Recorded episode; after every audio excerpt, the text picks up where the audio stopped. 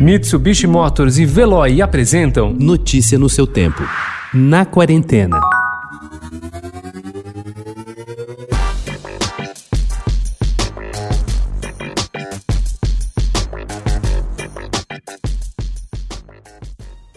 Nos anos 1960, o jovem Jorge Bodansky era calouro na UNB. A Universidade de Brasília nascera do sonho de visionários, educadores como Darcy Ribeiro, que foi seu primeiro reitor, Anísio Teixeira, o arquiteto Oscar Niemeyer e o urbanista Lúcio Costa.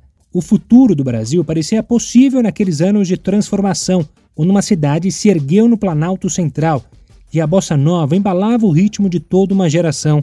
Logo após o golpe de 1964, a UNB foi invadida por tropas do Exército. Era considerado um foco de subversão esquerdista. Em UNB, Utopia e Distopia, destaque do festival É Tudo Verdade, que começa na próxima quarta-feira, Jorge Bodansky vê o país nos anos 60. Hey, Joe. Where you going with that gun in your hand? Alguns dizem que o viram, outros inclusive que falaram com ele. 50 anos após a morte do lendário guitarrista Jimi Hendrix, que serão lembrados nesta sexta-feira, a pequena aldeia de Diabat, no sul de Marrocos, alimenta o mito e a lembrança. No verão de 1969, o músico fez uma passagem relâmpago em Essaouira, uma cidade fortificada muito turística localizada a 5 quilômetros dali. Desta viagem não existem imagens, nem trilhas sonoras, mas inúmeros mitos que alimentam a lenda. A aldeia de Casas Brancas é indissociável do músico americano que desapareceu tragicamente aos 27 anos em Londres depois de ingerir um coquetel de soníferos e de vinho tinto. O novo coronavírus mudou os planos de gravidez de muitas brasileiras neste ano. Segundo um estudo realizado pela empresa Famivita, que desenvolve produtos ligados à fertilidade, uma em cada três mulheres alterou seus planos de gravidez na pandemia.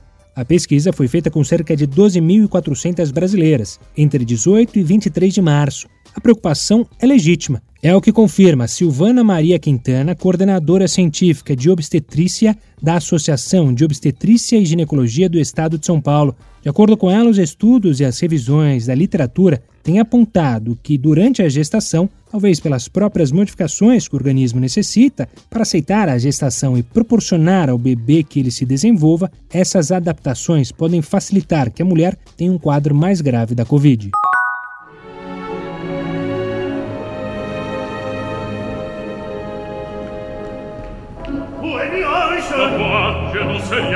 Pourquoi diable ne pas se faire au lieu de Cinco óperas, parcerias com teatros da Colômbia, contrato fechado para transmissão de espetáculos para a América Latina e a Europa. Em meados de março, o Festival Amazonas de Ópera já trabalhava para abrir sua 23ª edição quando a pandemia chegou. Os projetos originais precisaram ser suspensos, mas o evento será realizado ainda este ano, entre 1 e 30 de novembro, de forma remota, com foco na música contemporânea brasileira.